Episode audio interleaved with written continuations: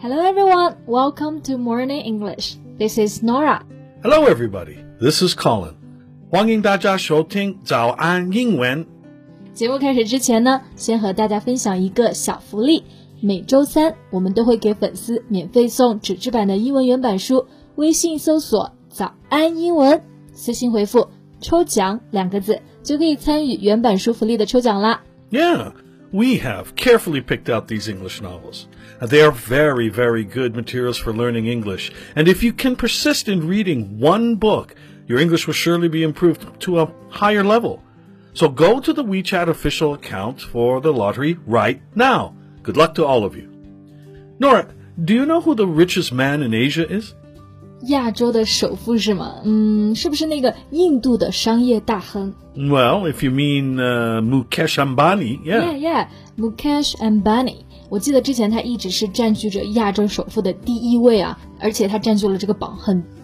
Well, that's true, but the list has been updated, and according to Forbes, Zhong Shanshan became the sixth wealthiest person in the world in 2020.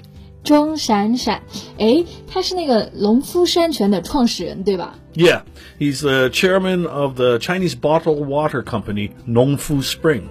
He beat the famous tycoon Mukesh Ambani. Wow, that's quite a surprise. A tycoon 意思就是大亨。那农夫山泉的这位创始人啊，居然超过了马云，还有就是印度的这位首富，真的让人非常的震惊诶。 Right, but Mukesh Ambani's family still took the first spot among the wealthiest families in Asia.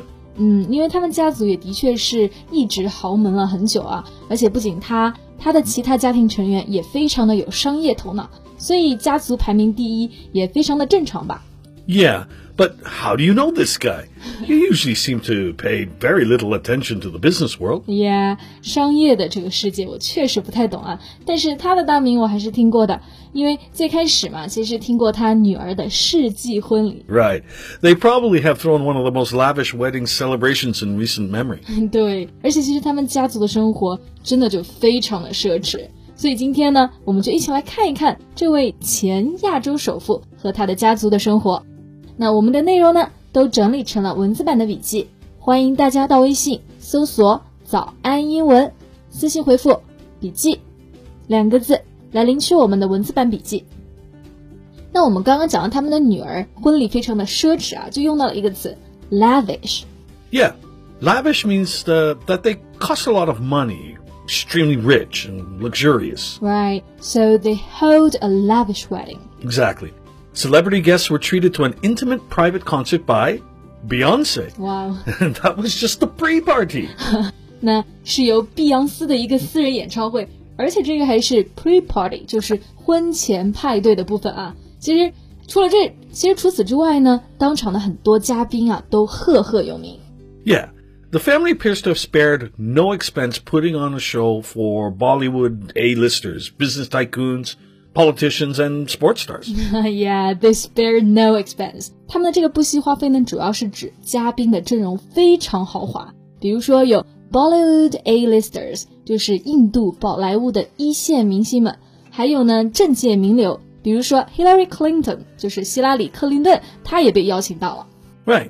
The wedding is reported to have cost $100 million. One hundred million dollars， 天呐，那差不多都已经人民币六点五亿了。不过对于他们家来说，这个其实就是牛毛。 Now, if you think of their house, you wouldn't be surprised uh, at their wedding. 嗯，their house, where do they live? Well, the Ambani family's home is in Mumbai, and it's a 27-story skyscraper that costs uh, an estimated $2 billion. Mumbai 就是印度的孟买这个城市嘛。 那这个地方呢，要注意我们在描述他住的这个房子的时候啊，用到了一个词，就是 skyscraper。A skyscraper is a very tall building in a city，就是中文说的摩天大楼。那他们家的房子用一般的词汇，比如说 mansion、house 来形容，其实是完全不够的。毕竟整个就有二十七层，而且斥资了将近二十亿美元。Yeah, you know, the skyscraper is said to be the world's second most valuable residential property, second only to Buckingham Palace. Oh man, the world's second most valuable residential property. 也就是说是世界上第二贵的一个住宅啊。而且唯一比这栋房子更贵的呢，就只有 Buckingham Palace，就是白金汉宫了。Yeah. Buckingham Palace is the London residence of the royal family. 是的，所以他们的生活真的是非常的奢侈啊。 这个房子还可以抵抗八级的地震。And inside the house, you find six floors that are purely devoted to car storage. 对，就是整个车库吧，就有六层，所以就是这些事情呢，让别人对他的印象就是挥金如土。不过其实穆克史和他的妻子啊，他们之间的感情也是媒体经常报道的话题。Yeah.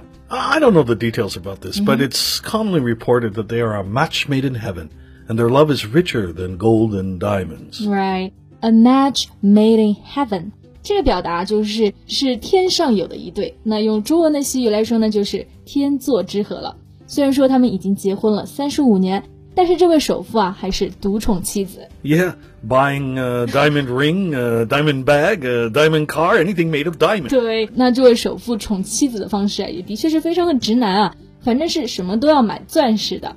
那有些人觉得呢，不过就是买了更贵的东西来送给他们的妻子女儿嘛。但其实，在印度这个男权思维根深蒂固的环境，他对妻子的事业的支持啊，也可以看出来他跟其他的人是不一样的。Yeah. She is also on the latest list of Asia's 50 power businesswomen by Forbes.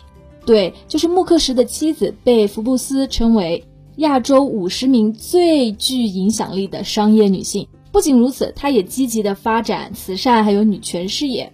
Right. Over the years, she has broadened her interests and seems to have evolved to become Mukesh's anchor. She goes about things quietly and covers great distance. 嗯，那这个地方呢，有一个单词就是 anchor。那这个单词除了表船的锚之外，还可以表靠山。She seemed to have evolved to become Mukesh's anchor。她也成为了他的靠山。所以前面我们才会说，Their love is richer than gold and diamonds。Yeah. So how do they meet each other? Were they childhood sweethearts? Well, no. Actually, they were set up on a blind date. a blind date. So it's kind of an arranged marriage. Yeah, exactly. On a blind date. Blind 就是指的看不见的，事先看不见的约会，其实指的就是相亲啦。But as far as I know, Nita wasn't born to a rich family. Yeah，那 Nita，Yeah，Nita 就是他的妻子啊，其实是出生在一个中产家庭。 他从小就喜欢古典舞，然后有一次表演的时候呢，就被穆克什的父亲选中了做儿媳。Ah, so Mukesh's father took on the unofficial role of matchmaker choosing her to be his daughter-in-law. All right，就是他父亲啊在牵线搭桥了。那么 matchmaker 就是指的中文的媒人了，daughter-in-law 也就是儿媳。然后他们出去了几次就被求婚了。Well, that's quite fast. He popped the question after a few meetings. Yeah, exactly. 因为其实出去了几次，就发现他的性格非常的好，然后就被深深的吸引了。那么英文中呢，我们说求婚啊，有一个非常有意思的表达，就是 pop the question。那这个 question 其实就是指的特定的 question，which is Would you marry me? Yeah, it means to propose. So, did she say yes immediately? Mm, yeah, you know. But the funny thing is that he proposed at a very busy intersection in Mumbai, and he insisted that he wouldn't start the car until he had received Nita's yes. okay. Then uh, everyone knows how that went. Exactly. 因为其实印度的交通非常的堵嘛，然后他又在一个交通路口求婚，所以如果妮塔不答应都不行了，感觉有点霸道总裁那个味了，小说都不敢这么写。 Right. Okay, so I think we have talked a lot about the Ambani family today. 对，其实今天关于亚洲首富也跟大家聊了不少了。那么今天节目呢也到这里结束了。最后再告诉大家一个好消息，最近呢我们还有一个早安英文会员的免费体验活动，就是把我们价值九千九百八十元的会员课免费开放给大家，同时还有一个专属学习社群，创始人 Alan 老师会在群里带着大家一起学习七天。这个活动呢，非常适合真正想要提高英语水平的同学，限量两百个名额。想报名免费体验的，赶紧微信搜索“早安英文”公众号，回复数字八八八就可以加入了。That's all for today's podcast. This is Nora. Thanks for listening. This is Colin. See you next time. Bye. This podcast is from Morning English. 学口语就来早安英文。